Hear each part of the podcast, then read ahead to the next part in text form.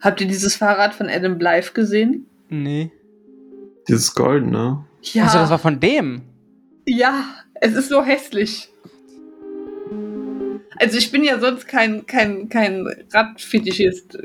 Also, und, ne, aber, aber das ist schon. Das halt ist schon- einfach übertrieben geschmacklos. Ah, Profisportler haben eh meistens keinen Geschmack. Das ist korrekt. Alright.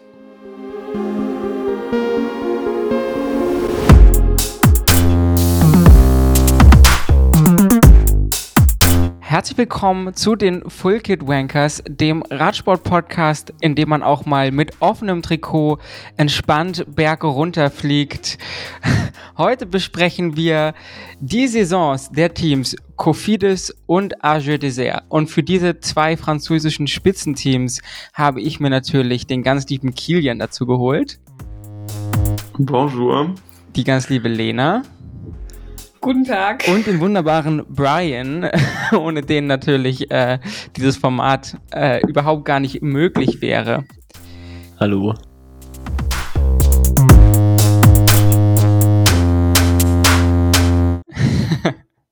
Ja, schön, dass wir uns heute Abend wieder zusammengefunden haben. Ähm, da es ja gar nicht so lange her ist, dass wir das letzte Mal gesprochen haben, würde ich jetzt nur Kian fragen. Kian, wie geht's dir? Ja, soweit ganz gut. Ich habe mich in den letzten Tagen nicht wirklich viel mit Radsport beschäftigt, weil ich ungelogen 24 Stunden am Tag am Laptop sitze und mich um mein Masterprojekt kümmere. Deswegen habe ich gerade eine Pause eingelegt, um am Laptop zu sitzen, um mich über mein Lieblingsradsportteam zu unterhalten. Vorbildlich. Das nennen, das nennen wir Commitment. Ja, du hast ja auch äh, einen Radsport-Song veröffentlicht. Ich gehe sehr stark davon aus, dass alle, die hier zuhören, den eh schon 200.000 Mal gestreamt haben.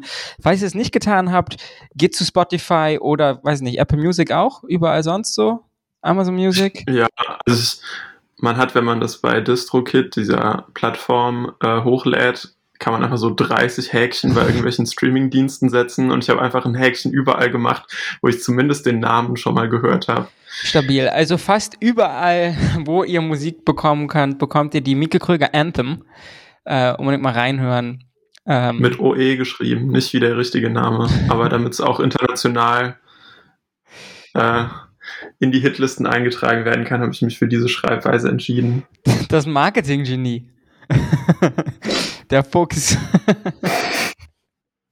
okay, ja, das wollten wir aber auf jeden Fall nochmal fix angesprochen haben. Nicht, dass das untergeht.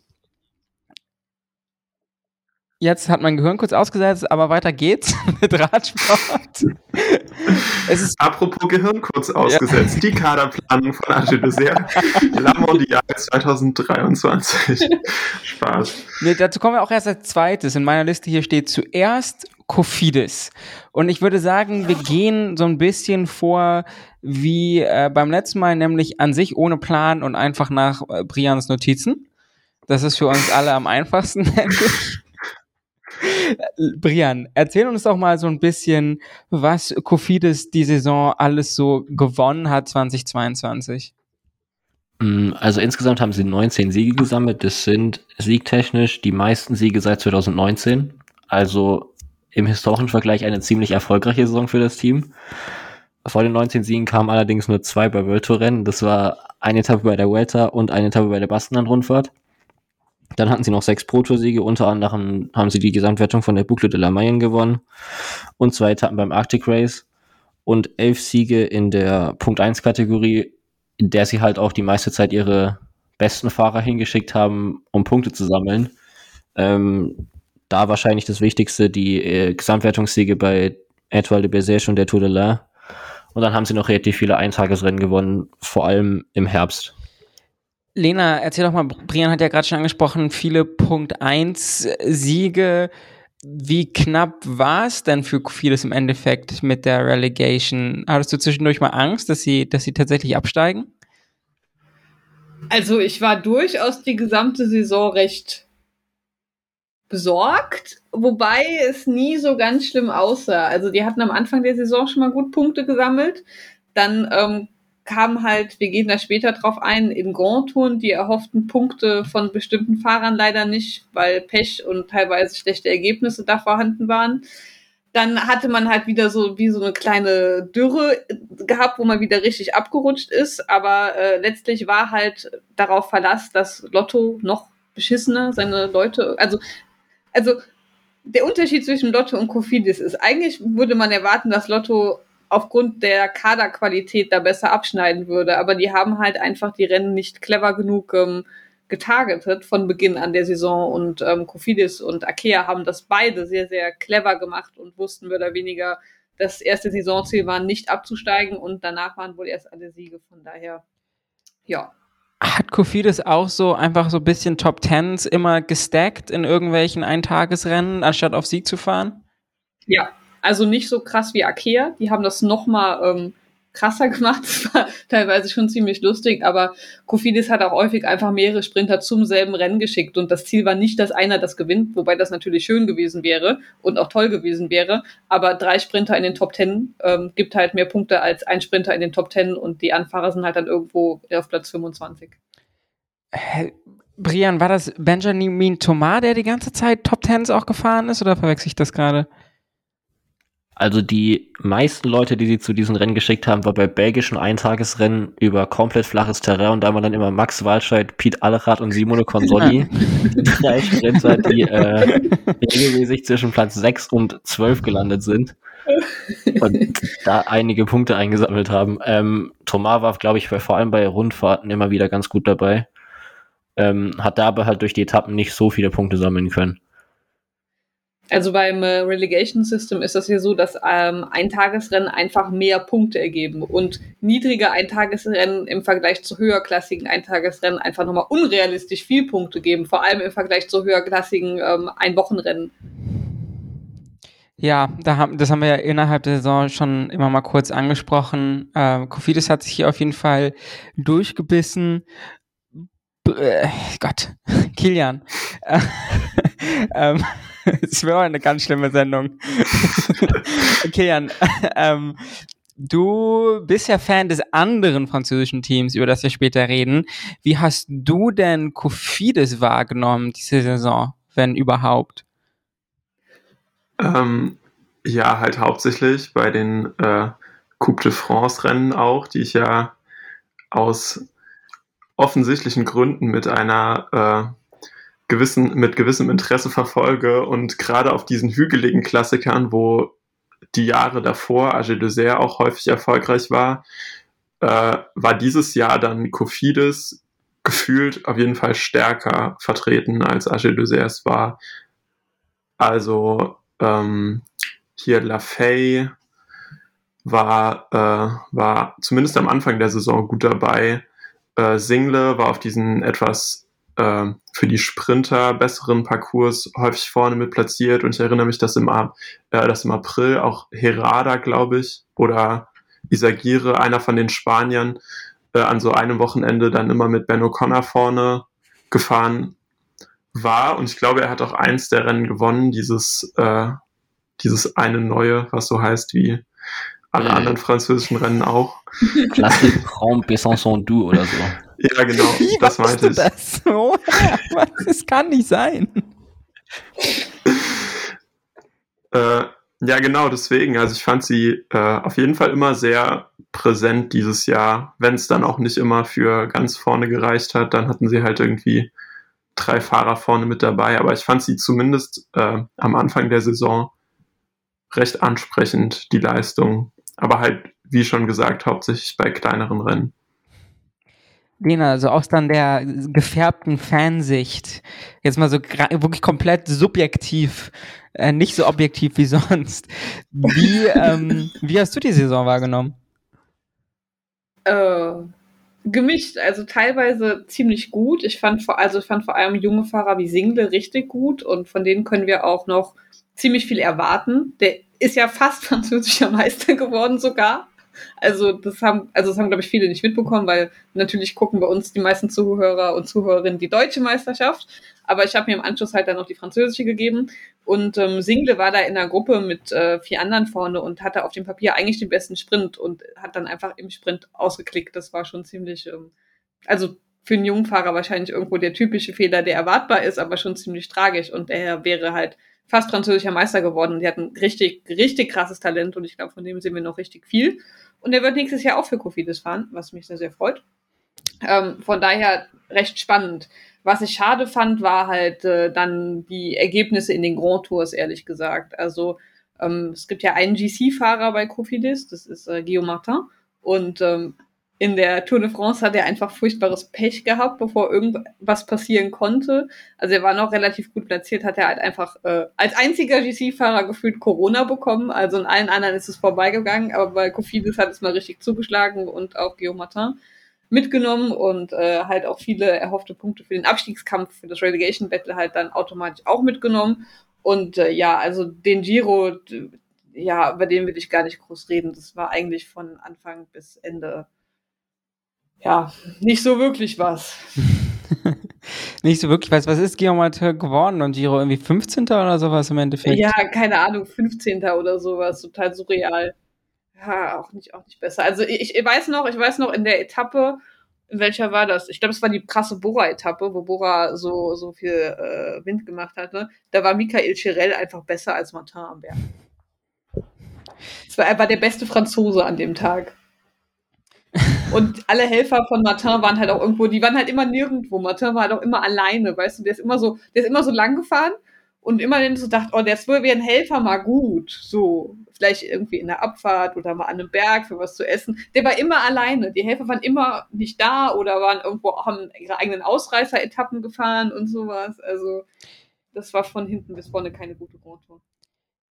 Ich weiß nicht, ob das einer von euch weiß wie sich Kofidis so budgettechnisch bewegt. Ich vermute, relativ niedrig. Ich, ich vermute also, nicht so super hoch.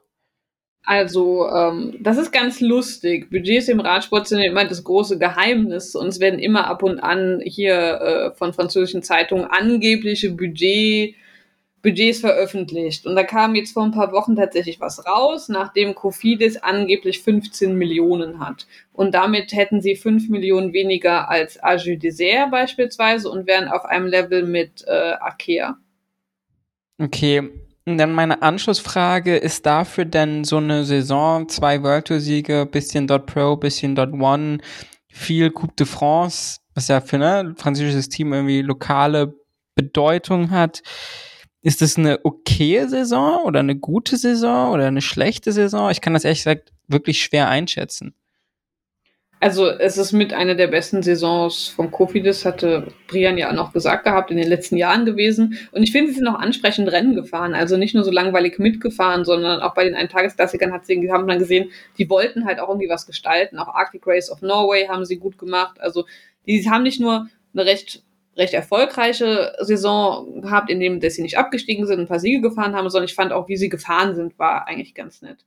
Und ähm, ja, also mit dem Budget kann man wahrscheinlich nicht viel mehr erwarten. Wobei man dann halt auch sagen muss, okay, es gibt zum Beispiel Teams hier, die haben halt angeblich ein Budget von 10 Millionen und sind wesentlich, äh, kämpfen auf einer wesentlich höheren äh, Kampfstufe. Nein, das macht alles keinen Sinn, den Satz, den ich sagen wollte. Ich meine Intermarché. Angeblich, angeblich haben die ein Budget von 10 Millionen aber auch nicht mehr 23, oder?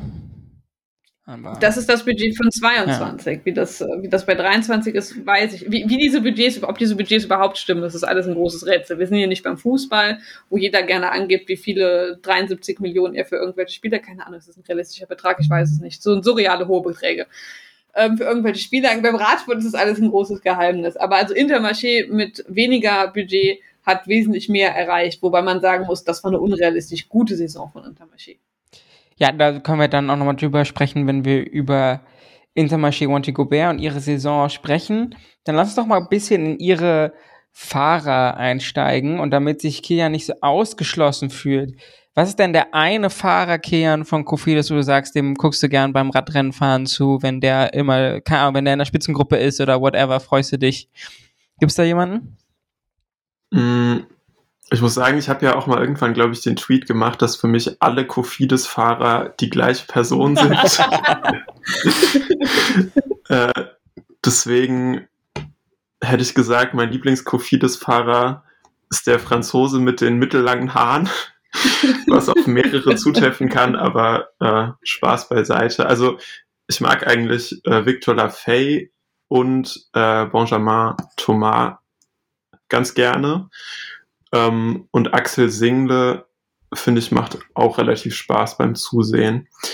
Ähm, aber genau, äh, Victor Lafay, finde ich, ist äh, halt irgendwie nicht ganz erste Liga bei diesen Puncheuren, aber bei Klassikern oder auch bei Ausreißer-Etappen kann er immer mal was reißen, wenn er einen guten Tag hat. Und äh, Thomas ist ja, glaube ich, Zeitfahrer eigentlich aber hat auf jeden Fall einen richtig krassen Motor und war doch bei der Tour auch einmal am Ende, wo er so eine Meme-Attacke gestartet hat und noch fast vorne ja. geblieben wäre. Das habe ich ähm, wirklich gemacht. Das, ich sah vor dem Fernseher, dachte, das kann ja ernst sein. Dieses Motorrad original zwei Zentimeter vor ihm hergefahren. ja, genau. Das wären, glaube ich, so meine drei Favoriten, die ich auch gerne in einem anderen Trikot sehen würde, aber leider kein Wunschkonzert. Brian, weißt du zufällig auswendig, ob Lafay irgendwas gewonnen hat die Saison? Äh, ja, eine Etappe beim Arctic Race of Norway hat er gewonnen und war da auch bis zur letzten Etappe im Leader-Trikot und dann haben sie es so ein bisschen verkackt. Ich erinnere mich. Das war sehr tragisch. Das war sehr traurig. Das, eigentlich hat Kofidis dieses Rennen bestimmt gehabt und dann in der letzten Etappe ist alles schief. Das war auch dieser Battle ne, von den ganzen Teams, die im Relegation Battle waren, oder? Ja. Und am Ende hat sich Andreas Lecknes und alleine mit einer Minute Vorsprung durchgesetzt. Oh, Schmerz. Schmerzhafte Erinnerungen. Ähm, Lena, was würdest du denn sagen, jetzt vielleicht auch mit Blick auf die kommende Saison, was sind denn so die Fahrer, auf die wir vielleicht jetzt auch die 22 Saison ein bisschen genauer angucken sollten, äh, die dann auch, äh, um zu schließen, wohin sie sich eventuell in 23 entwickeln können oder was sie besser machen sollten, wer da hoffnungsvoll ist? Also meinst du jetzt eher junge Fahrer oder auch etablierte? Also, das ist wie du magst, wo du sagst, da hast du was gesehen in 22, was dir irgendwie Hoffnung macht. Oder auch, meinetwegen auch gern andersrum, wo du sagst, so, boah, ne, wenn ich mir jetzt vorstelle, dass ich dem wieder beim Radfahren zugucken muss, dann. Äh also, ähm, ich fand Brian Coquin in der Saison sehr gut. Also hat auch meine Erwartungen weit übertroffen. Also der war eigentlich relativ stabil am Anfang der Saison gut und zum Ende im Herbst wurde er auch nochmal ziemlich gut. Und ähm, wenn der Trend so weitergeht, würde mich das sehr erfreuen. Ich hoffe das. Du guckst gerade sehr verwirrt. Ich? Ja, du guckst mich gerade an. Nee, achso, nee, sorry, du darfst es nicht so ernst nehmen. Manchmal muss ich hier noch okay. nebenbei Dinge machen. Okay, okay. Das war gerade, das war gerade, was, was für einen dummen Gedanken redest du hier? Die, jetzt kurz war das einmal nicht der Fall. Normalerweise ist das wahrscheinlich schon so. Ähm, ja, dann, also, dann, da wird das Relegation Battle ja ähm, nicht so wichtig ist. Also wir werden ja auch wieder drei Jahre Relegation Battle haben. Das heißt, das erste Jahr ist noch nicht so wichtig. Da hofft man, dass man.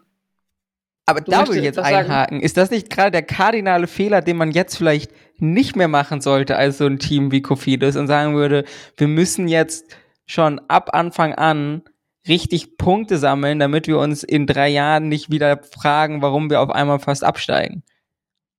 Naja, ich glaube, Kofidis wird, solange das Budget so ist, wie es ist, immer mit im Relegation Battle beteiligt bleiben. Das muss man dazu sagen.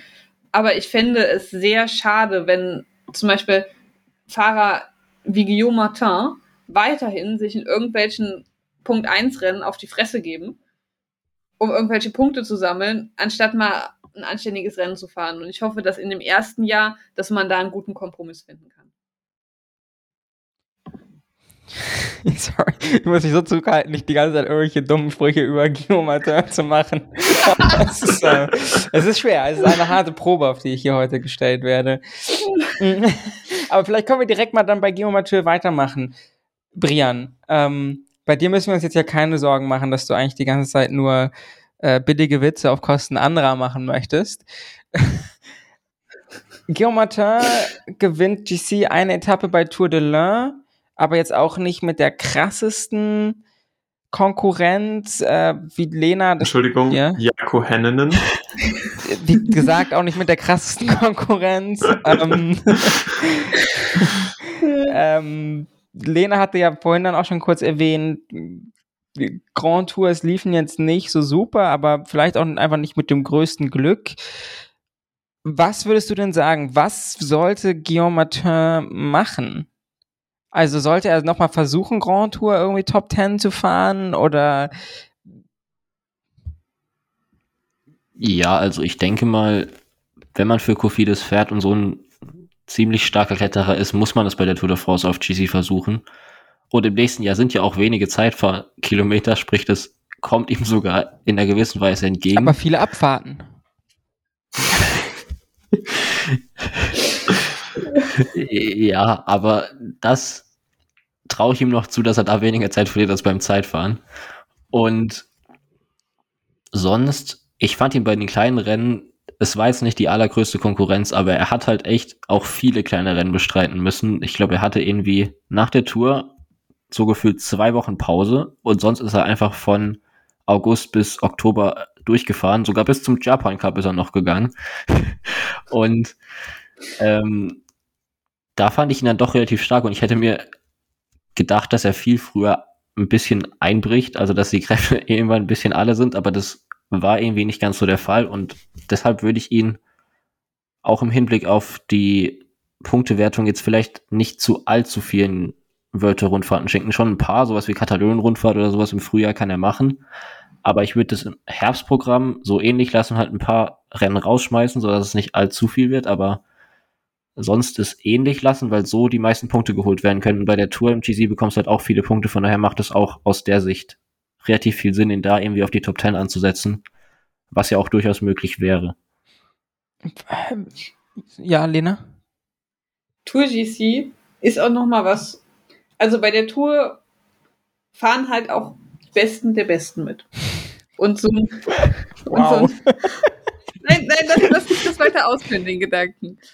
Und so ein ähm, Tadej Pogacar hat jetzt ist jetzt nicht jemand, der sagen würde, ich habe jetzt Angst vor einem Guillaume Martin. Das heißt, dass seine typischen Meme-Attacken, ähm, wo er sich wieder Zeit rausfährt, bei Natur noch, ich sag mal, wesentlich einfacher funktionieren können als bei ähm, anderen Rennen, wo halt dann die Leute, wo das Kaliber an, an Rennfahrern nicht ganz so groß ist. Und äh, mit der Tour, wie sie ist, würde ich ihn auch dahin schicken, zumal Kofidis auch niemand anderen dahin schicken kann. Also wen, was willst du denn sonst machen, als Guillaume Martin zur Tour zu schicken? Also ja, da schickst du Guillaume Martin mit ein paar Helfern zur Tour, schickst noch einen Sprinter hin, hope for the best. Also du hast jetzt ja auch nicht die Auswahl eines zweiten GC-Fahrers, den du dahin schicken könntest. Also ich meine, Herrada, ja, also ja, hatte man Hoffnung, sei GC-Fahrer, aber der hat eigentlich eher bei so Etappen besser zuschlagen können und ich bin jetzt nicht von seinem GC-Potenzial überzeugt. Und ähm, also, du hast jetzt auch nicht so viel Auswahl als Kofidis und ich glaube wirklich, dass der auch wieder eine Top 10 hinkriegt. Wäre es nicht für Kofidis auch mal viel geiler, einfach eine Tour-Etappe zu gewinnen? So, also ich weiß nicht, was die genaue Zahl ist, aber das haben sie ewig nicht mehr geschafft. Und ich Ja. glaube, Ich, ich, ich darf ich dir direkt eine Frage stellen?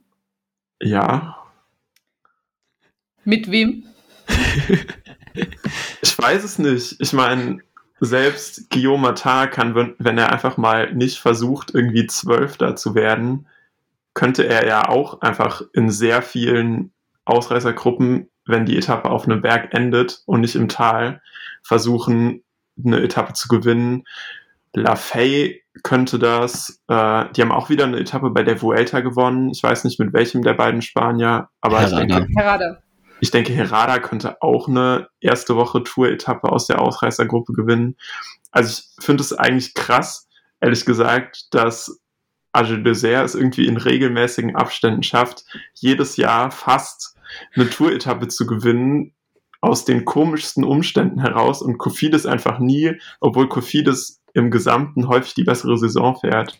Kofidis hat auch dieses Jahr fast eine Tour-Etappe gewonnen Ja, mit Benjamin. Thomas. Mit Benjamin Thomas. Nee, Aber das das lasse ich nicht. Doch, Das lasse ich nicht. Das ist für, also, das ist eine Frechheit.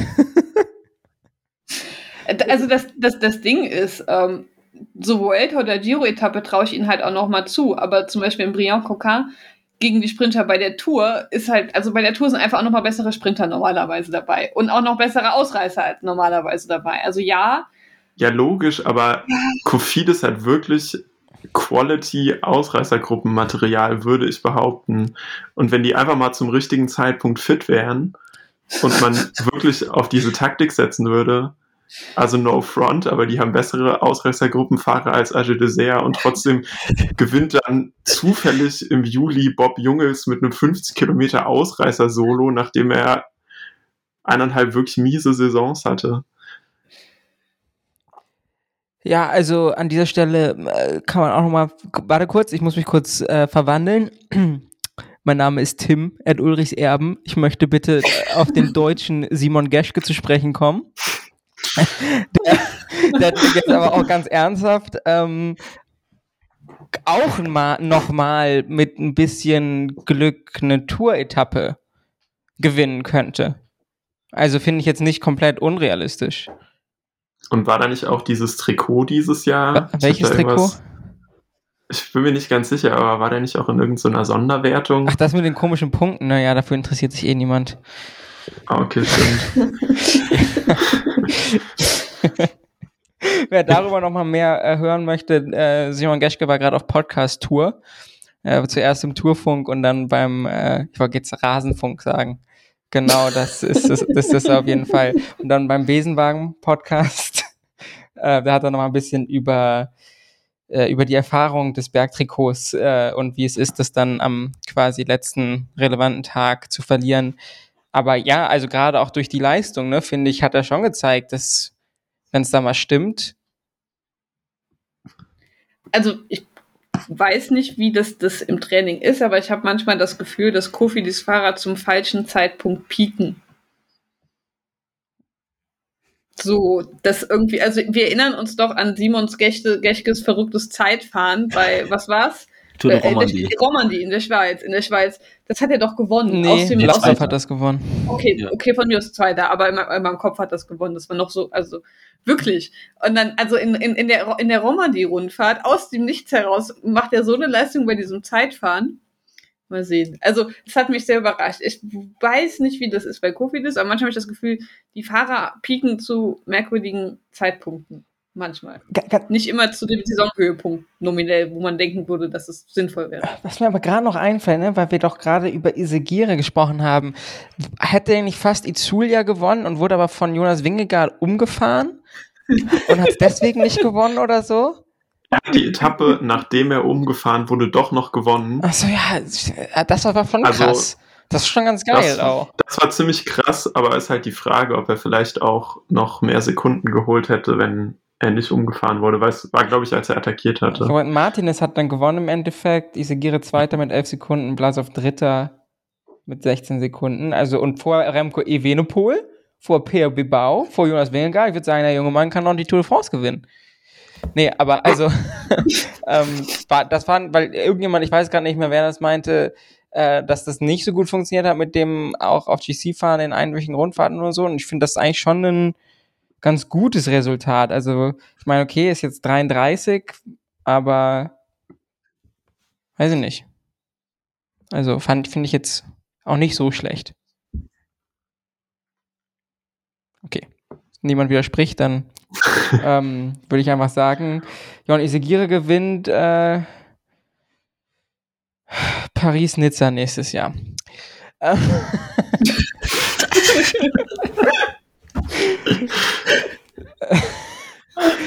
Dann lass uns doch noch mal ein bisschen weitergehen. Über, würde ich jetzt mal behaupten, den spannendsten Fahrer bei Kofidis zu sprechen, über der, der jetzt auch schon ein paar Mal vorkam.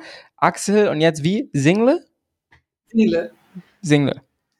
Also ich habe ihn persönlich gefragt, Aha. weil ja, weil es war immer die Meinung, er würde Sangle ausgesprochen und äh, dann äh, hatte ich das Glück, ihn interviewen zu dürfen. Und er meinte, nee, Single, weil äh, seine Eltern haben tatsächlich früher sogar noch Deutsch gesprochen und ähm, er spricht das nicht mehr so wirklich, hat das in der Schule, aber Deutsch ist nicht mehr so groß bei ihm vertreten, aber das ist tatsächlich Axel Single. Brian, erzähl doch mal, was ist Axel Single für ein Fahrertyp und warum könnte man sich auf ihn freuen? Ja, also vom Fahrertyp her so jemand, der bei leicht hügeligen Rennen äh, auf jeden Fall im Feld bleiben kann, wenn sich das mal auf mh, mm, so die Hälfte reduziert. Und dann im Sprint auf jeden Fall zu den besseren Fahrern gehört. Und so hat er eigentlich auch seine Siege eingefahren. Also mm, der größte war wahrscheinlich die Etappe beim Arctic Race of Norway. Das war so eine absolute Kackwetter-Etappe, wo es am Ende so eine 500, 600 Meter Rampe nochmal hochging ins Ziel. Und da hatte er wirklich mit Abstand den schnellsten Sprint und hat da ziemlich dominant gewonnen. Bei der V-Männer Den Classic, die er auch noch gewonnen hat, so ein kleines Eintagesrennen in Belgien, da war das eine ähnliche Zielankunft. Es war ansteigend, es war auch wieder geregnet, von daher passt es auch zum Bild. Ähm, und da hat er auch stärkere Sprinter geschlagen, auch wenn sich Arnaud Delis, der da wahrscheinlich der beste Sprinter war, in der letzten Kurve abgeräumt hat. Ähm, und dann hat er, glaube ich, noch ein Rennen gewonnen in der Coupe de France. Äh, wo dann aber natürlich die Sprinter nicht mehr ganz so stark sind, gegen die er gefahren ist, auch wenn Dorian Godon Zweiter geworden ist. aber von dem Profil her sind diese Rennen eigentlich alle ziemlich ähnlich gewesen. Es waren so leicht wellig und die Ankünfte sind meistens auch nicht ganz flach gewesen. Und auf dem Terrain gehört er jetzt schon zu den besseren Fahrern im Profifeld. Würdest du ihn 2023 mit zu einer Grand Tour nehmen? Ich glaube, ist er noch bis jetzt, ne? Oder? Meine ich, wenn ich das jetzt richtig sehe. Mm, nee, ich glaube, gefahren nee. ist er noch keine bisher. Aber ja, also er gehört halt zu den besten Fahrern von Cofidis und daher würde ich das auf jeden Fall tun. Muss jetzt vielleicht nicht die Tour sein, weil da ist die Wahrscheinlichkeit dann relativ klein, dass er gewinnt. Da sind einfach vor dem Fahrertyp noch bessere Leute da, aber beim Giro oder der Vuelta... Giro wäre geil. Giro wäre geil. Ja, da gibt es bestimmt irgendwelche Ankünfte, die mit leicht ansteigende Zielgeraden zu Ende richtig. gehen. Von daher. Leicht ansteigende Zielgerade, dann irgendwie nochmal flach. Das, das, wird, das wird ihm, glaube ich, passen. Und bei den, bei den Klassikern muss er jetzt ja eh nicht so groß mitfahren. Ja, das. okay. Äh, Max Single, ihr habt nee, Single, sorry, ihr habt es gehört, äh, gewinnt eine Etappe beim Giro 2023. Lena, jetzt musst du mir noch mal ein bisschen was über Max Walscheid erzählen. Ähm, ja. Ich hatte immer das Gefühl, dass er eigentlich relativ stark dabei war, aber dann so ein bisschen Pech hatte, oder? Kann das sein? Ja, also Max Walscheid war ja der dezidierte Kapitän für Paris-Roubaix gewesen. Und das war auch sein erster großer Saisonhöhepunkt, den er, ähm, den er halt hatte. Und im Jahr davor hat er auch Roubaix tatsächlich komplett auf sich allein gestellt, weil Team Kubeka ja schon in sich zusammen am Fallen war, ziemlich gut abgeschlossen. Da war er, glaube ich, in den Top 15 drin gewesen, ich glaube 12. oder so. Und ähm, das Team hat ihm da auch wirklich Unterstützung gegeben und er hatte genau im Voraus auch schon den äh, Grand Prix d'Ainan gewonnen gehabt, ähm, was auch so ein, äh, so ein, so ein Kobbel, äh, äh Kopfsteinpflaster, Pavé-Rennen halt ist. Auch ziemlich hart und äh, ja, also so Rennen liegen ihm halt. Also er hat auch selber gesagt, ähm, er ist nicht der Allerschnellste im Sprint, also was total verrückt ist, weil der Mann kann unglaublich viele Watt auf die Pedale bringen, aber der kann ziemlich lange, ziemlich hohe Wattzahlen treten. Das heißt, ein sehr langer Sprint liegt ihm, um je härter das Rennen davor war, desto mehr liegt es ihm auch. Das heißt, so ein Rennen halt wie Roubaix ist wie geschaffen für den und so ein normaler flacher Sprint ist halt sagt er halt auch selber, da ist er einfach nicht der allerbeste. So diese typischen, also diese typischen flachen großen Sprintattacken, wenn wir keine Ahnung an UAE Tour denken oder an die Tour de France, wo alle Sprintzüge drauf losfahren. Da würde ich jetzt nicht unbedingt den großen Sieg von ihm erwarten. GP Denay ist ja doch auch einen super langen Sprint gefahren, oder? Genau, genau. Je länger der Sprint, desto besser für ihn. Also das, was äh, Ackermann immer versucht, setzt er dann um. okay. Ähm, aber das heißt wahrscheinlich dann, ne, äh, vorausgesetzt, alles läuft glatt, auch ähm, wieder Klass also Frühjahrsklassiker Kopfstein-Fokus mit genau. erstmal Höhepunkt Paris-Roubaix und dann mal sehen. Er ist ja auch der Anfahrer für ähm, Coca. Normalerweise, wenn er nicht gerade erkrankt ist mit Corona und ähnlichen Dingen. Normalerweise fährt er für Coca wiederum an und bringt praktisch Coca zum Ziel. Alright, gibt es noch irgendeinen Fahrer, über den ihr im Speziellen reden möchtet? Ich was auf jeden Fall. Oh. Nein, mach du weiter. Was ich auf jeden Fall gesehen habe, auf der Teamseite von Kofidis ist, dass die die absolut unbekanntesten Stagiäre haben, die es gibt. So bei FDG, äh, FDG oder AG Dessert haben die ja teilweise sogar Rennen gewonnen oder waren mal irgendwie im Vordergrund und bei Kofidis heißen die Sebastian Kolze Shangisi, Florentin Le Camus Lambert und Harrison Wood und ich habe keinen dieser Namen je gehört, bevor ich sie gerade vorgelesen habe. Harrison also, Wood hatte ich vorhin auch gelesen und dachte so, hör, das habe ich ja, der habe ich ja noch nie wahrgenommen. ähm, was vielleicht noch interessant ist, ähm, Eddie Fine konnten sie halten, Fine. Auch ein Fahrer, den man danach fragen muss, wie der Name ausgesprochen wird. Ich traue den ganzen französischen Fahrern jetzt nicht mehr. Ähm, genau, das hat mich eigentlich, eigentlich gefreut, dass sie den halten konnten. Ja. Und worüber ich noch sprechen wollte, das Material. Sie bekommen neue Räder. Sie bekommen neue Räder. Wo waren Sie vorher? Wo gehen Sie hin?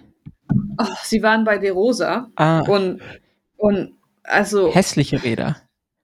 Ja, vor allem langsame Räder, schwere Räder. Die sind. Ach, also ich würde gerne De Rosa Rad nehmen, so ist es nicht, aber ich fahre ja auch keine Radrennen so richtig, sondern ich bin ja nur, ich bringen ja nur ein bisschen Spaßfahrt durch die Gegend.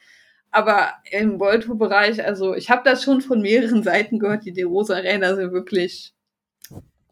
Also beim Zeitfahren muss man da schon 20 Watt mehr treten als andere. Das ist wirklich, äh, wirklich nicht so toll. Und wo geht's jetzt hin? Ich glaube Luke. Luke? Luke.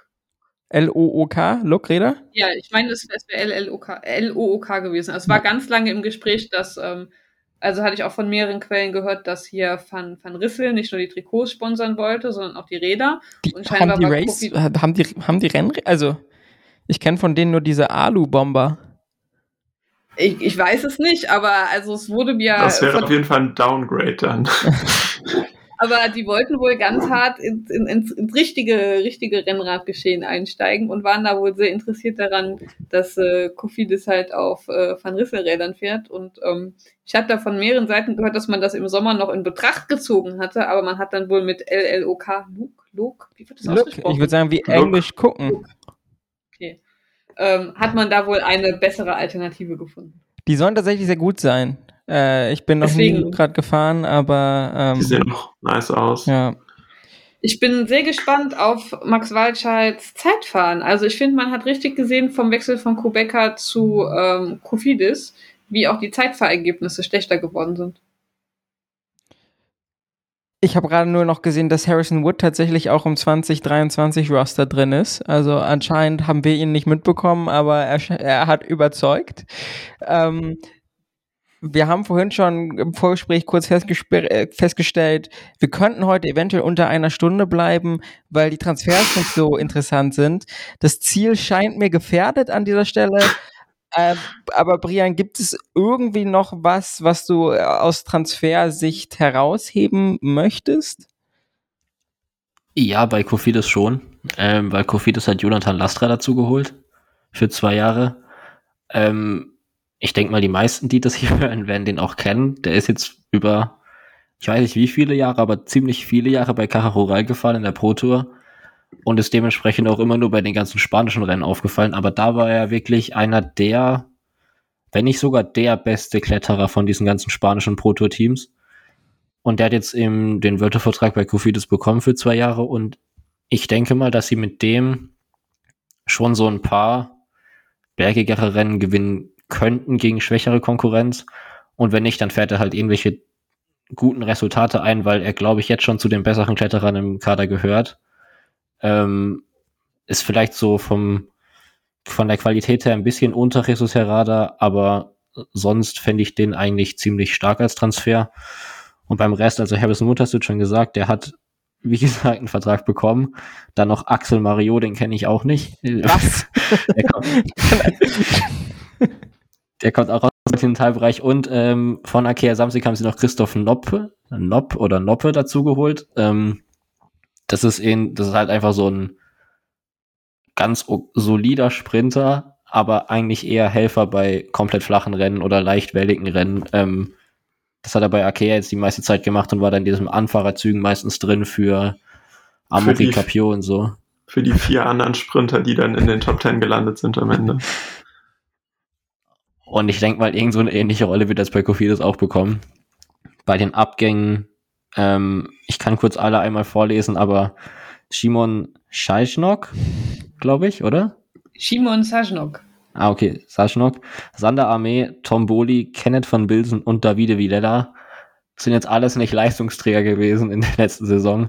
Von daher dürften die Abgänge jetzt auch nicht allzu sehr wehtun. Und äh, Vigela ist mir in Erinnerung geblieben in diesem Giro, wo er immer, man wusste genau, wo er war, nämlich nicht bei Guillaume Martin. So, es war einer seiner Berghelfer und man konnte darauf wetten, er war nicht bei Guillaume Martin. Aber dann lass uns doch an der Stelle direkt mal in 2023 reinrutschen. Lena, ich überlasse das jetzt einfach mal dir, uns zu erzählen, was denn Kofidis im Jahr 2023 deiner Meinung nach erreichen wird. Max Walscheid wird eine Top-10-Platzierung bei Paris-Roubaix erreichen. Guillaume Martin wird Achter bei der Tour de France. ja, ist schon sehr optimistisch, aber okay. Der war, der war schon Achter, der war, der war schon Neunter und Zehnter. Also Achter ist, ist im Rahmen der Möglichkeit. Es gibt so wenig Zeitfahren da, man muss auch mal Hoffnung haben. Äh, Brian Cocard wird ich, hoffentlich mit derselben Energie in die neue Saison starten, die er auch in der alten hatte. Und äh, der erste World-Tour-Sieg wird erreicht werden. Der war ja dieses Jahr bei der Tour de Suisse zum Beispiel und auch bei der Vuelta gefühlt immer ganz kurz davor aber es hat nicht sollen sein und das kommt dann einfach in 2023 dazu. Und ähm, Axel Single hat ähm, bei dem Publikum, das nicht ganz so nerdig auf kleine französische Rennen ist und Punkt 1 Rennen ist oder Kofidis-Fan ist, seinen großen Durchbruch. Schön. Möchte du, Brian oder du, Kia, noch unbedingt eine Prognose zum Jahr 23 bei Kofidis loswerden? Simon Geschke gewinnt irgendwas. Sehr gut. das würden wir ihm alle, äh, uns, uns alle sehr wünschen für ihn. Äh, ja, wie gesagt, also nochmal Empfehlung, vor allem für den Besenwagen, für die Folge.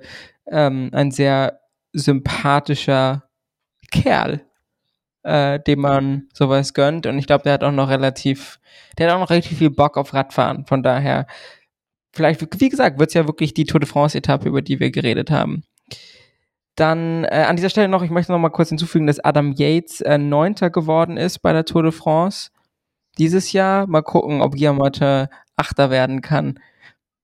Sehe ich noch mal einen kleinen Unterschied im Niveau, aber das ist okay. Guillaume, Guillaume war schon Neunter und Zehnter bei der Tour de France. Ja, und man stelle sich mal vor, wie viel er geworden wäre, wenn sein Trikot zu gewesen wäre auf der Abfahrt. oh Mann, ey. Ah, obwohl stimmt. Na, Wie viele Buchbestseller hat Adam Yates schon geschrieben? Kommt bestimmt noch. Kommt bestimmt noch. Ähm, ich sehe gerade, das stimmt auch alles gar nicht, weil Nairo Quintanas Ergebnis ja gestrichen wurde. Aber egal.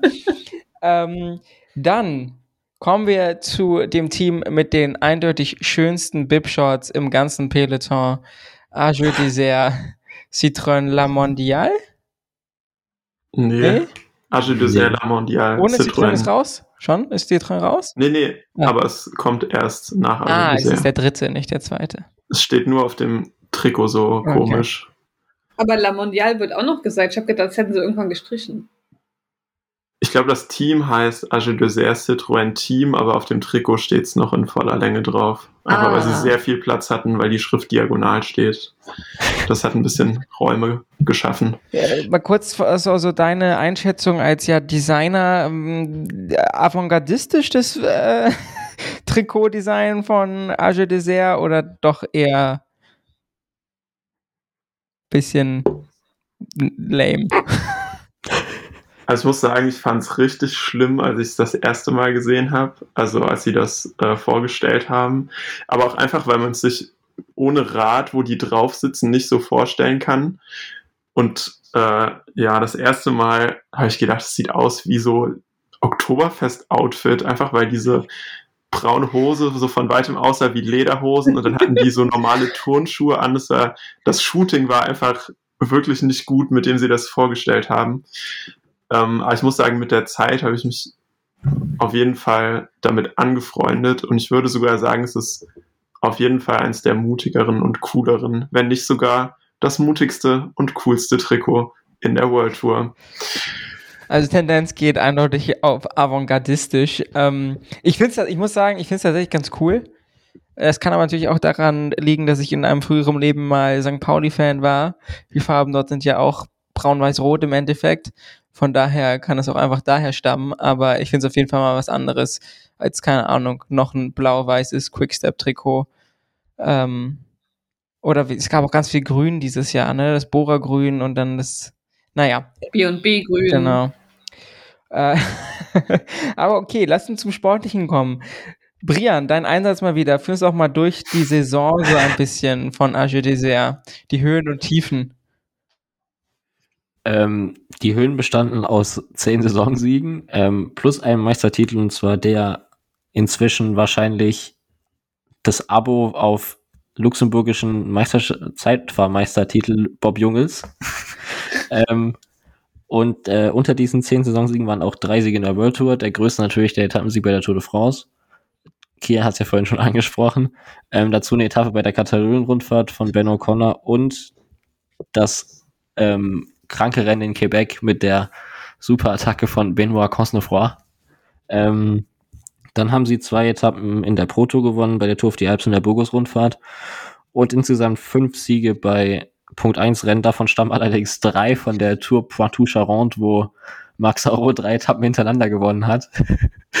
ähm, dementsprechend äh, ist es eine Saison gewesen, die, wo die Hälfte der Siege kam bei französischen kleinen Rennen, aber sie haben halt auch bei den großen Rennen wirklich ähm, Erfolge einfahren können, die man ihnen vielleicht von vornherein nicht so zugetraut hätte. Okay, und jetzt der emotionale Recap. wie, wie erging es dir während der Saison? Was sind so Highlights, was sind Lowlights? Also würdest du sagen, sind, sind es happy 10 Siege oder sind es unhappy 10 Siege?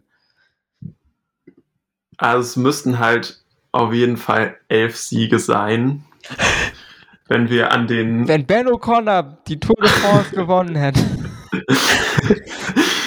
äh, wenn wir an den emotionalen Höhepunkt der Saison denken, nämlich das Amstel Goldrennen, wo Benoit Cosnefroy im Glauben, er hätte den größten Sieg seiner Karriere eingefahren, im Zielbereich zwei Minuten in diesem Glauben leben musste, bevor dann das blöde Team vom Amstel Goldrennen angekündigt hat, dass er ja gar nicht gewonnen hat. Schade, die arme ähm, Sau. Also wirklich, wie ist das schon? ja,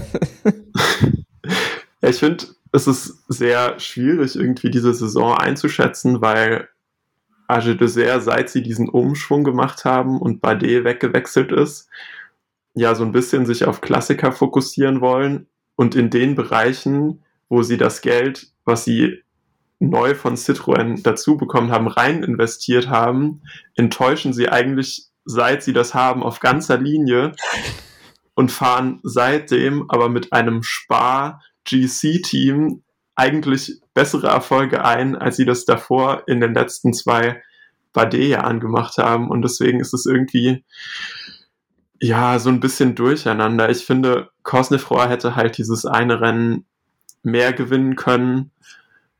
Ähm, ich erinnere mich an diese eine Etappe von der UAE-Tour, wo das Hauptfeld einfach die Ausreißergruppe vorne vergessen hat auf einer absoluten Flachetappe. Und äh, La Pera hat dann diesen Sprint verloren gegen drei Fahrer von Team Gazprom, die halt auch irgendwie da vorne waren. Ja, das hätte nicht sein müssen. Äh, ansonsten freut es mich, dass äh, Geoffrey Bouchard ähm, mal seine Etappe gewinnen konnte, der ja auch seit ein, zwei Jahren immer relativ überdurchschnittliche Leistungen so in den Bergen bringt und auch schon diese Wertungstrikots beim Giro bekommen hat, aber halt noch nie äh, ein Rennen gewonnen hat. Ähm, Marc Sarro, finde ich, hat eigentlich eine gute Saison gezeigt. Der hat ja letztes Jahr ziemlich wenig gezeigt und äh, ich finde, man merkt halt dieses Jahr bei ihm, wie sehr Kopfsache Sprinten ist weil seit er dann dieses, äh, den GP de Cholet, glaube ich, im Frühjahr gewonnen hat und dann bei dieser Tour de Poitou-Charentes, wo er, glaube ich, wahrscheinlich der einzige Sprinter war oder so, ähm, seit er da diese drei Rennen gewonnen hat, war er plötzlich auch bei den anderen französischen Eintagesrennen, wo dann auch ein stärkeres Feld war, viel besser, als er das vorher war. Deswegen finde ich es auch gut, dass man äh, den Vertrag mit ihm verlängert hat. Ähm, ja, und was halt einfach der vermutlich wichtigste Fahrer gerade ist, äh, Ben O'Connor, der hatte einfach eine erstaunlich gute Saison dafür, dass er eine richtig unlucky, miese Saison hatte. Ähm, ich glaube, bei Paris-Nizza, was eins seiner Ziele war, musste er mit Corona oder einer anderen Grippe raus, wo er davor ziemlich gut in Form war. Und bei der Tour, wo er auf jeden Fall auch in sehr starker Form war, wie man bei der Dauphiné gesehen hat, ähm, musste er dann auch relativ früh raus mit, ich glaube, er hat sich irgendeine Sehne im Arsch gerissen. ähm, ja, das war auf jeden Fall auch ganz. Das war mir ja noch gar nicht.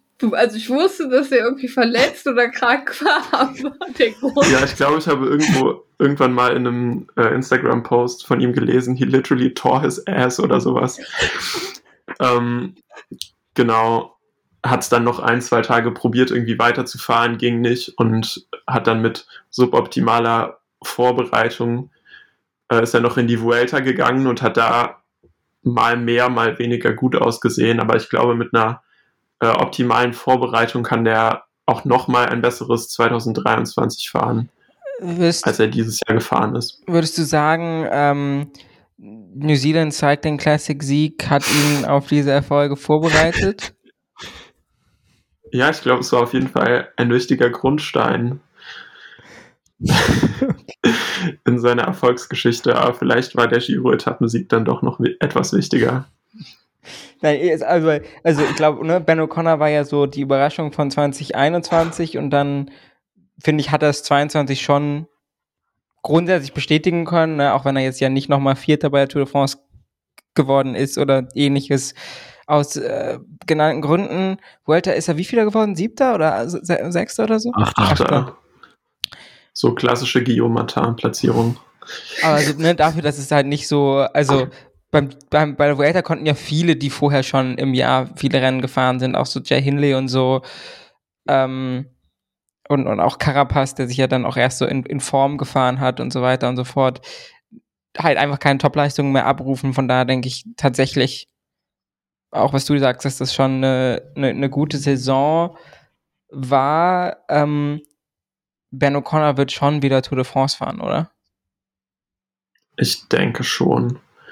Also die Route kommt ihm ja tendenziell nächstes Jahr noch mehr entgegen, als sie das dieses Jahr getan hat.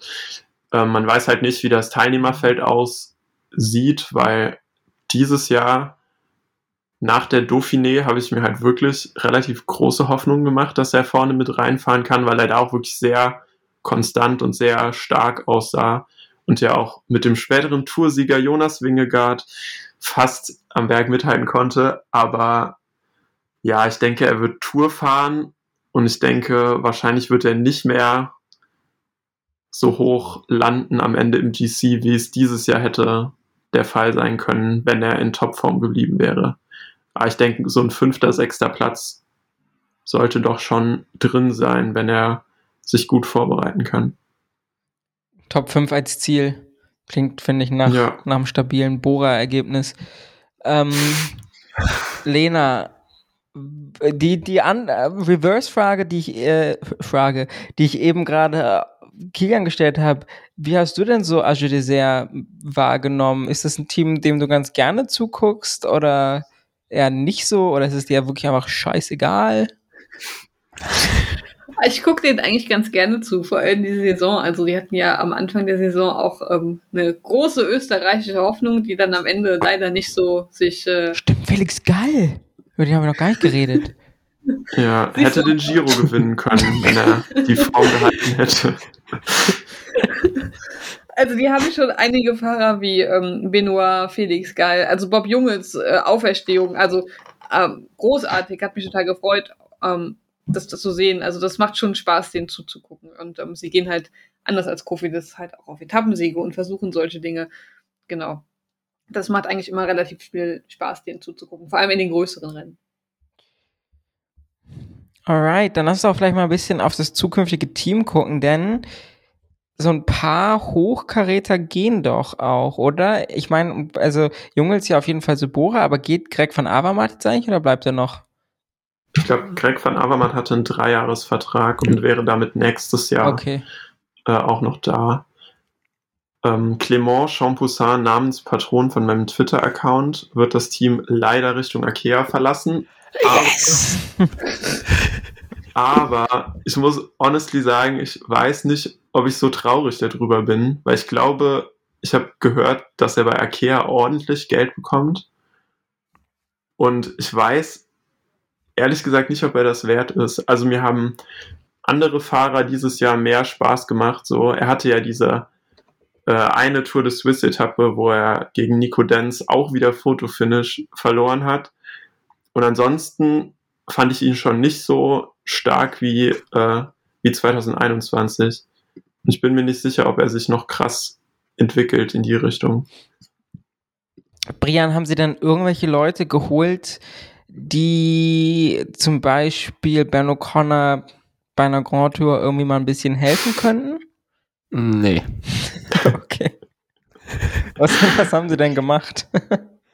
Ähm, also die Zugänge von Al Desert bestehen eigentlich aus ihren Development-Teams. Und zwar sind es zwei Leute aus der U19. Krass. Äh, Pierre Gauterrat und Valentin Retaillot. Und dann noch ähm, Bastien Tranchot, der ja sowieso schon Stagiaire war. Und Alex Baudin haben sie noch von einem französischen Conti-Team geholt.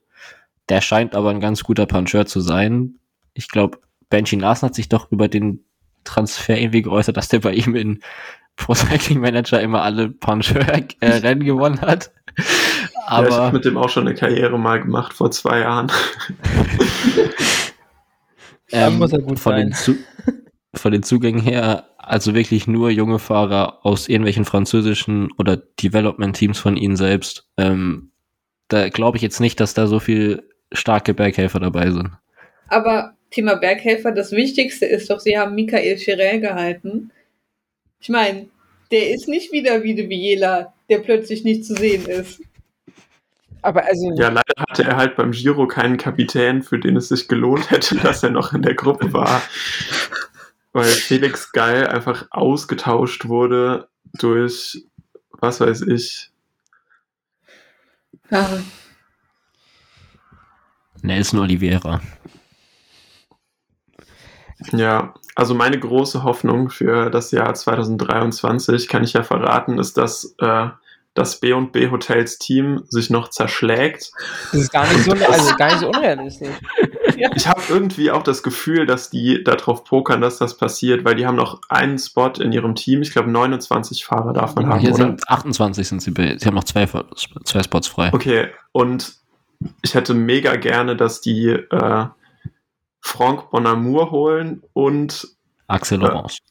genau Axel Laurence. Das ist ja auch dieser eine, ja, der auf Wish bestellte Axel Single, der auch bei äh, Bretagne Classic, glaube ich, Zweiter wurde und von dem man Ja. vorher noch gar nichts gehört hatte.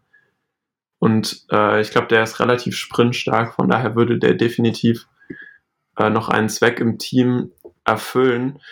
Ähm, aber um kurz zu den ganzen Nachwuchsfahrern zu kommen, die sind alle relativ vielversprechend, würde ich sagen. Also FDJ hat ja allgemein bekannt somit die beste Talentschmiede, aber eigentlich alle von den äh, jungen Agile Dessert-Fahrern haben auch entweder diese Saison oder halt in den Juniorenkategorien auch schon mal was gezeigt. Äh, Tranchant hat ja diese äh, eine Etappe von der Burgos-Rundfahrt mit äh, Sieberkopf vorne gefahren und hatte einfach ja mit Eiern aus Stahl den einfach alles machen lassen und komplett nicht mitgeholfen, nur ihn dann im, äh, am Ende im Sprint wegzufahren, was eigentlich eine ziemlich coole Aktion war. Und äh, Retaillot hätte ja fast einen Tag später auch noch eine Etappe aus der Ausreißergruppe gewonnen, wo er dann gegen irgendjemanden im Sprint Das war der Stagiaire von Bahrain. Äh, Wie hieß der nochmal? Das weiß ich jetzt nicht mehr. Aber auf jeden Fall hat er gegen den Stagiaire von Bahrain Victorious verloren im Sprint. Ja, genau. Und wer ist noch dazu kommen? Aya Go Govera hat, glaube ich, auch ganz gute Ergebnisse in den Junioren-Kategorien gehabt. Also es ist alles nicht so verkehrt, was da hochkommt. Ähm, aber halt auch irgendwie verwunderlich, dass sie mit den Abgängen von Jungels und äh, Champoussin nicht in wenigstens einen irgendwie namhaften Neuzugang investiert haben. Und deswegen, wie gesagt, vielleicht passiert das noch. Spekulieren Sie nächstes Jahr auf irgendeinen großen Transfer? Ich denke schon, aber nächstes Jahr könnten sie ja noch Van Avermaet und Nasen äh, von der Gehaltsliste runterbekommen. Spekulieren Sie nächstes Jahr auf einen richtig großen Transfer? Also ich glaube, Julien. Alaphilippe wird erst 25 frei. Das wäre krass, aber es würde irgendwie passen. Also ich kann mir tatsächlich vorstellen, dass Alaphilippe, ähm, wenn er vert- ne, also nicht bei, nicht bei Quickstep bleibt. Einfach, ja, so wie man Quickstep kennt. Ähm, und vielleicht geht er ja wirklich zu einem französischen Team. Obwohl ich auch nicht weiß, ob er da so Bock drauf hätte, muss ich zugeben. Ich glaube, der ist schon relativ anspruchsvoll, was so sein Team und so angeht, aber ähm, genau, der hat noch bis Ende 24 Vertrag bei Quickstep, wenn die Informationen aus dem Internet stimmen. Äh, Aber ich kenne das, ich kenne das Gefühl. Viviani von der Gehaltsliste seit letztem Jahr und ich warte immer noch auf den großen Transfer. ja, wird das Geld Ja. doch einfach knapp. Ja, aber die Frage ist, warum? Also ich meine, sie konnten ja scheinbar diesen Kader, den sie hatten, bezahlen und haben jetzt dann doch einige Fahrer aus der zumindest überdurchschnittlichen Kategorie abgegeben. Und dann ist halt die Frage, was sie mit dem Geld machen. Brian, würdest du sagen, der Kader 23 ist schlechter als der 22? Hm, wahrscheinlich schon, weil alleine der Abgang von Bob Jungels halt durch U23-Fahrer ersetzt wurde, von denen man halt jetzt einfach noch nicht weiß, wie gut sie sein werden. Es könnte natürlich sein, dass sie zumindest mal in der Summe ein ähnliches Niveau erreichen können, weil als ob jetzt Shamposer, Geist van Höcke und Lydia Kalmjan die Abgänge, ob die so hart wehtun, das weiß ich jetzt nicht, weil Kalmjan war halt auch einfach in den letzten Jahren nicht mehr auf dem Niveau, das er mal gezeigt hat. Vielleicht wird er das bei Antamarché jetzt erfüllen, weil es ist Antamarché, aber ähm, von daher, ich kann mir vorstellen, dass es ein bisschen schlechter ist vom Kader her, aber ich glaube nicht, dass es die Leistungen des Teams stark beeinflussen wird. Außer, dass sie vielleicht keine Tour-Etappe mehr gewinnen können, weil Bob Jungels nicht mehr da ist. Ben O'Connor gewinnt die Tour-Etappe. ähm, tatsächlich vielleicht, kann ich mir wirklich ganz gut vorstellen. Ähm, ja, ich, ich habe mir gerade einfach nochmal die Teamliste angeguckt, da kam auch so ein bisschen die Frage und mich gefragt, was für ein Team schickt man dann im Endeffekt zur Tour de France, weil ich meine, er ist zwar kein französischer Fahrer, ne, aber trotzdem halt ihr irgendwie GC-Mann und ich sehe da jetzt nicht so ein, ein krasses Team, vor allem weil die anderen starken Fahrer halt die Kapitäne in den anderen Rennen sind, die es noch über die Saison so gibt. Ne? Und da bleibt dann, glaube ich, nicht mehr so ein krass starker Support über. Ich weiß nicht, ob man dann so jemand wie Hannon einfach mal als Domestik, der, keine Ahnung, zwei Minuten noch irgendwie helfen kann am Berg, ähm, mitschickt, aber Also Hennen in Augustform kann eine Tour-Etappe gewinnen. Da sind wir Aus jetzt. Das ist die Ausreißergruppe. Sache, die ich hören möchte. Ja. Und äh, ich denke, Clément Berthet würde man vielleicht noch mitnehmen. Der hat wer ist das? irgendwie. ja, ich finde viele von diesen dritte Reihe Die sehen alle Fahrern. gleich aus. ich habe gerade diese, diese, diese, diese ganzen Porträts offen und die sehen alle gleich aus. Sorry. Naja. Ähm, ja, also Clément Berthet, finde ich, ist so still und heimlich eine ziemlich gute Saison gefahren. Ähm, der hat, glaube ich, nur ein Top-10-Ergebnis irgendwo, aber ist überall sehr solide vorne mitgefahren. Also äh, Lombardei-Rundfahrt 14. vor Wingegaard, glaube ich, letztendlich. Ähm, San Sebastian 14. war Dritter bei der ersten Etappe der Luxemburg-Rundfahrt. Tour de Suisse ist ja eigentlich immer vorne mitgefahren in den äh, vorderen Gruppen. Äh, ich glaube, der entwickelt sich gerade zu einem ziemlich stabilen äh, Bergfahrer und ich glaube auch äh, Dorian Godon könnte nächstes Jahr nochmal wichtiger werden, weil der hat ja äh, 2021 ähm, mit der Coupe de France Konkurrenz teilweise den Boden aufgewischt bei diesen Rennen, die dann dieses Jahr Axel Single gewonnen hat. Ähm, war aber dieses Jahr auch relativ viel verletzt oder als äh, Helfer für Kosnefroa bei den World Tour Rennen unterwegs und ich glaube, ähm, wenn er nochmal die kleineren Rennen fahren würde, könnte er auch definitiv ähm, nochmal so zwei, drei Siege mitnehmen. Zu Berthet übrigens noch, der ist ewig lange im äh, Nachwuchstrikot von der Luxemburg-Rundfahrt rumgefahren, bis er, glaube ich, am letzten Tag hat das, glaube ich, noch verloren. Sieht man mal wieder, dass ich ihn natürlich hätte doch kennen sollen, aber so ist das. Ähm, welches, welches eine Rennen schießt denn äh, Benoit Cosnefroy nächstes Jahr ab? Was sucht er sich raus? Ich fände es irgendwie schön, wenn er Amstel gewinnt.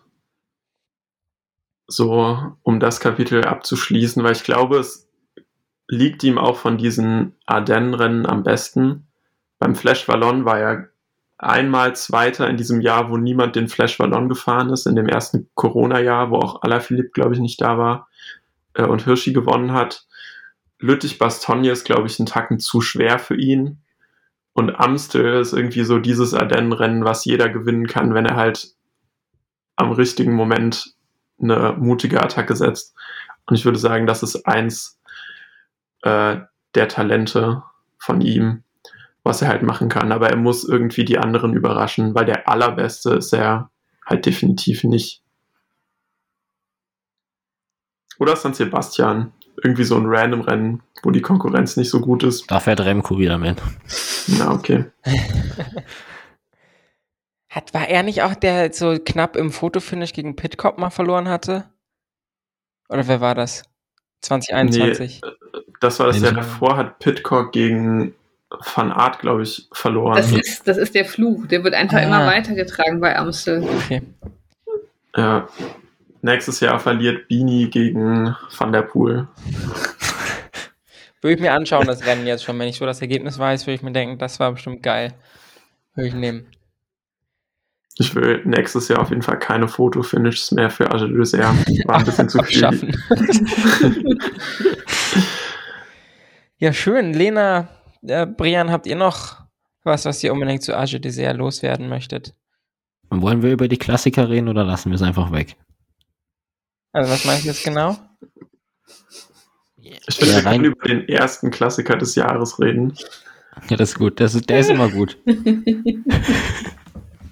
ähm, das war nämlich, wie heißt der, Omloop Head Newsblatt. Und Greg van Avermaet wurde Dritter und Oliver Nasen wurde Vierter. Und dieses Niveau konnten sie eigentlich prima halten für die ganze Klassikersaison. Keine Beanstandung meinerseits. Stelle better Klassikersaison than Bora. ähm, Immerhin haben sie das richtige Team hingeschickt. Haben sie ein Klassiker-Team denn überhaupt? Ja, schon. ja, okay, Greg van Avermaet. Greg van Avermaet, Olli Nasen, der hat auch noch einen Bruder und Reis van Höcke und Stan de Wolf. Ja, Reis van Höcke ist jetzt weg. Ja, Mist. Aber Michael Scher. Wie alt ist der? 48? Fast, ne? Bei, bei Olli Nasen fand ich es irgendwie immer schade, dass er nicht diesen, diesen letzten Schritt zum, zum Mega-Klassiker-Fahrer getan hat. Ich hatte immer gehofft, dass er das hinkriegt. Olli Nasen, ne? Ja. Ich finde, er hätte auch, das ist so traurig, aber alle Agile Dessert-Fahrer haben irgendwie so eine unverfülltes, äh, unerfülltes Potenzial-Story. Er hätte ja auch mal Mailand Sanremo fast gewonnen. Ja. Wo man gar nicht mit damit gerechnet hatte. Gegen Alaphilippe irgendwie im Sprint und dann seitdem nichts mehr. Ja, Brian, was sagst du denn? Was schießt Agile Dessert so ab nächste Saison? Oder wird es schwierig mit den Punkten für das Relegation Battle? Oh, für den Punkten für das Relegation Battle wird es wahrscheinlich für sie gar nicht so schwer, weil sie eben mit der Coupe de France doch relativ viele Punkte machen können. Und eben auch bei diesen ganzen kleinen französischen Rundfahrten noch immer jemanden am Start haben, der zumindest mal anständig klettern kann und so im Gesamt, in der Gesamtwertung irgendwie noch in die Top 5 bis 7 reinfährt und dementsprechend noch ganz okay viele Punkte machen kann. Die haben jetzt ja auch in den letzten Jahren nicht überragende Ergebnisse erzielt und hatten trotzdem eigentlich nie wirklich die Sorge, in diesen Abstiegskampf reinzukommen, weil sie bei den kleineren französischen Rennen doch wirklich immer ziemlich stark aufgestellt sind.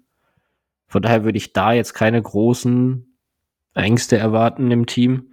Aber bei den Klassikern sehe ich ehrlicherweise, so leid es mir tut um Greg van Avermaet, aber ich finde, er hat einfach in den letzten Jahren so viel an Qualität verloren, die er früher hatte, und er kommt einfach nicht mehr dieses alte Leistungsniveau ran. Vielleicht nehmen sie ihn nochmal mit zur Tour, damit er nicht wieder sauer ist. Aber sonst äh, glaube ich nicht, dass er viel mehr erreichen kann, auch wenn ich glaube, dass er vielleicht eh ein Rennen gewinnen kann, wo die Konkurrenz nicht allzu groß ist. Wie alt ist er mittlerweile? 36? 37? 50? ich finde, Greg van Avermaet sieht einfach wirklich aus wie 50. Der sieht schon echt alt aus, das stimmt, ja. Äh, 37.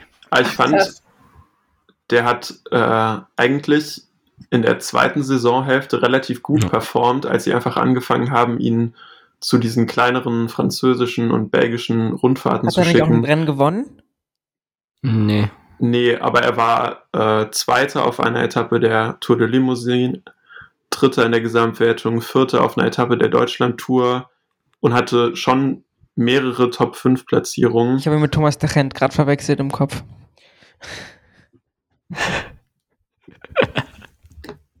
ja, nee, Thomas de Gent ist der, der aus Ausreißergruppen gewinnt.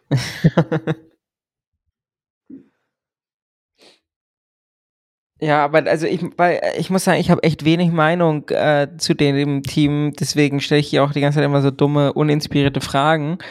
Aber ich kann mir nicht vorstellen, dass das super erfolgreich wird nächstes Jahr. Es tut mir leid, Kilian. Also vielleicht, ich lasse mich gern vom Gegenteil überraschen, aber ähm, dass die Qualität des Kaders, sagen wir mal, auf World Tour Niveau überzeugt mich jetzt nicht so sehr von so ein, zwei Lichtblicken mal abgesehen. Also ich glaube, Ben O'Connor war halt so ein Glücksgriff, um ehrlich zu sein. Ich glaube, die haben jetzt selbst nicht damit gerechnet. Also vielleicht sehe ich das auch falsch, aber ich glaube jetzt nicht, die haben gesagt, ja Mann, wir holen Ben O'Connor von Quebecer ist da auch, ne, als sie gefoldet haben, dahin gegangen. Äh, und der fährt uns dann äh, die ganze Zeit irgendwelche Grand Tour Top Ten Ergebnisse ein. Also ich sehe das irgendwie nicht so stark alles da, auch was so das Management angeht und so. Aber vielleicht, also, ich meine, und ein Material, ne, die fahren, die fahren auch BMC, oder? Ja. Ist an sich mhm. auch gute Räder und so, also keine Ahnung.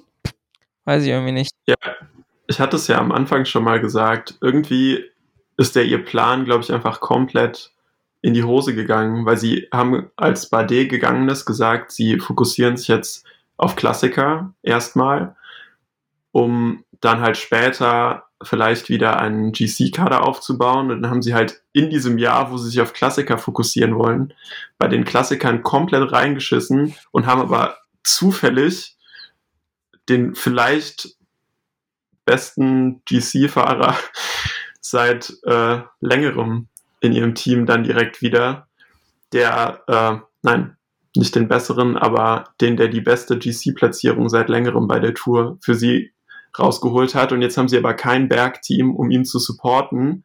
Aber in den Klassikern, wo sie das ganze Geld reingesteckt haben, performen sie halt auch nicht. Und irgendwie sind sie in so einem komischen Limbo.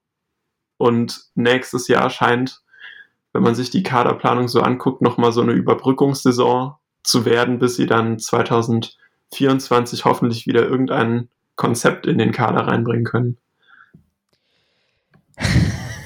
Also wir drücken die Daumen, möchte ich sagen, dass Team B und B Hotels die Finanzierung äh, nicht schafft und äh, Axel Laurence zu einem Schnäppchenpreis zu haben sein wird, damit er noch ein paar Coupe de France Rennen mehr gewinnen kann. B und B muss sterben, damit Arge Dessert leben kann. Oder ey, vielleicht sonst kommt einfach Max Eppich zu, zu, zu Arge Dessert. Mit, mit Max, Max Wallstein als Anfahrer. Ähm, das finde ich gar nicht so eine dumme Idee jetzt gerade, ehrlich gesagt, weil da fährt er auf jeden Fall Tour. Und die haben auch zwei Aber Plätze wie ist frei. Max Wallstein zu Arge Dessert gekommen? Also, oh Gott. Ja, ich sag's euch, ne, wirklich, das, es ist einfach, die Tage sind zu lang. Ähm, hm, ja, aber sie haben auf jeden Fall noch zwei Plätze frei und irgendjemand wird ihn auch bei Arge Dessert anfahren können. Das kriegt er schon hin. Okay, findest du das geil, Also- wenn Mark Cavendish zu Arge Dessert kommt? Ich weiß es nicht. Ich glaube, ich, ich mag einfach keine Sprintetappen so. Also ich glaube, zum, zum subjektiv Zuschauen fände ich es nicht so geil, aber wenn er halt wirklich diesen Tour de France-Rekord bricht, wäre halt krank. Das wäre schon legendär. In einem Arche Dessert-Trikot. Im Arche. Mann, der ist, ja, der ist, ist, sein Leben lang ist er überall gefahren. Und am Ende jedes Foto, das dann überall gezeigt wird, ist dann das von der Etappe, die er gewinnt im Arche Dessert-Trikot. Ich kann mir ehrlich gesagt auch keinen Fahrer spontan vorstellen, dem ich mir vorstelle, dass das Arche Dessert-Trikot schlechter steht als Mark Cavendish. Stimmt irgendwie, ne? Das passt überhaupt nicht. Aber es wäre auf jeden Fall Naja. der cool. Also, ja, äh, ich glaube ja tatsächlich, es wäre eigentlich fast von jedem Franz, also ich, sowohl von Akea als auch von Arche Dessert als auch von alle bis auf FDJ eigentlich, wäre es, glaube ich, smart, Mark Cavendish zu holen und ihn mit zur Tour zu nehmen, weil das ist äh, mehr, mehr freie PR kriegt man, glaube ich, nicht. Nasser Buhani Slender. Wer ist das überhaupt? Naja. An dieser Stelle würde ich sagen, machen wir Schluss mit knapp über einer Stunde auf dem äh, Aufnahmeband. Ich bedanke mich ganz herzlich bei Brian, der wieder alles ganz wunderbar vorbereitet hat und ohne dessen akribische Vorarbeit das alles noch wesentlich chaotischer wäre, als das ohnehin schon ist. Ich habe ein Bingo. Tschüss. Ich bedanke mich Glückwunsch auch an dieser Stelle, dass Brian sich immer noch mit Brian Kokar den Titel der meisten World Tour Siege von Fahrern mit diesem Vornamen teilt, nämlich null. Oh, stark. Dann bedanke ich mich beim Wo- Wordspiel, oh Gott, Wortspielartist Kilian für seine wunderbaren Zwischenwürfe und seine emotionale Reise, die er jetzt schon mit Arge Dessert hinter sich hat. Amstel Gold Race 2022, never forget. Und ganz lieben Dank an die Lena für ihre Kofidis-Liebe. Max Walscheid gewinnt Paris-Roubaix. So sieht's aus, ihr Lieben. Wir hören uns ganz bald zu irgendwelchen anderen Teams. Das haben wir jetzt noch nicht abgesprochen, wer da so als nächstes kommt.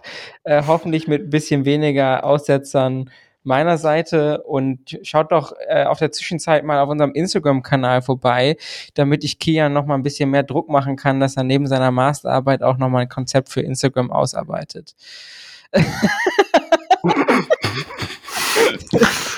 ciao, ciao.